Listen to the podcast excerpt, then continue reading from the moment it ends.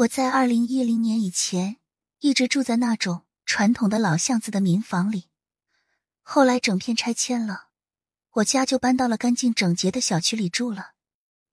环境是好了，只是少了邻里热闹的氛围。离我家不远的楼栋里有个麻将馆，一个阿姨在自己家的地下室里摆了四张麻将桌，附近的中老年人都会去打打麻将消磨时间。顺便怀念一下传统的邻里氛围。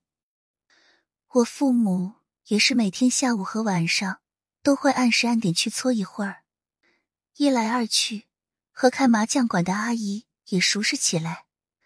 同个小区住的也近，经常三缺一的时候，阿姨就跑来我家，喊我父母去补个缺。她为人和善，我对她的印象很好。事件发生的那天。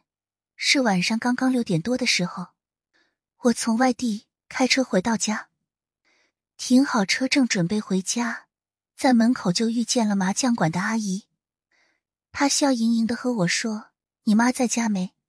让她来打麻将呀！”现在，我一边开门一边答应阿姨说：“好的。”我和她说。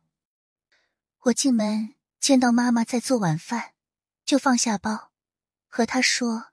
我刚遇到麻将馆阿姨了，她让我叫你去打麻将。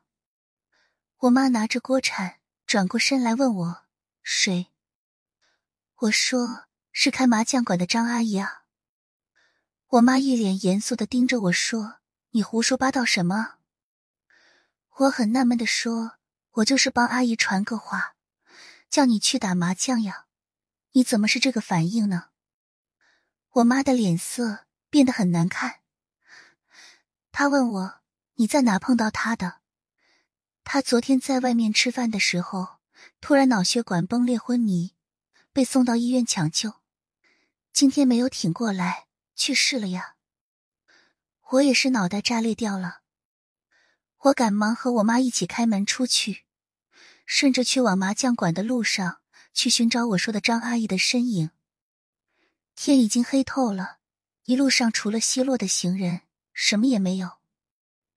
路上，我妈不停的确认我看到的人是不是这个阿姨。我很确定的，这么熟悉的人，我怎么会看错呢？而且我还和她说了几句话呢。回家后，我心有余悸，害怕、惋惜，以及对这个世界的不解。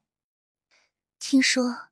人刚去世的时候还不知道自己已经死了，我想我见到的有可能是他的灵魂吧。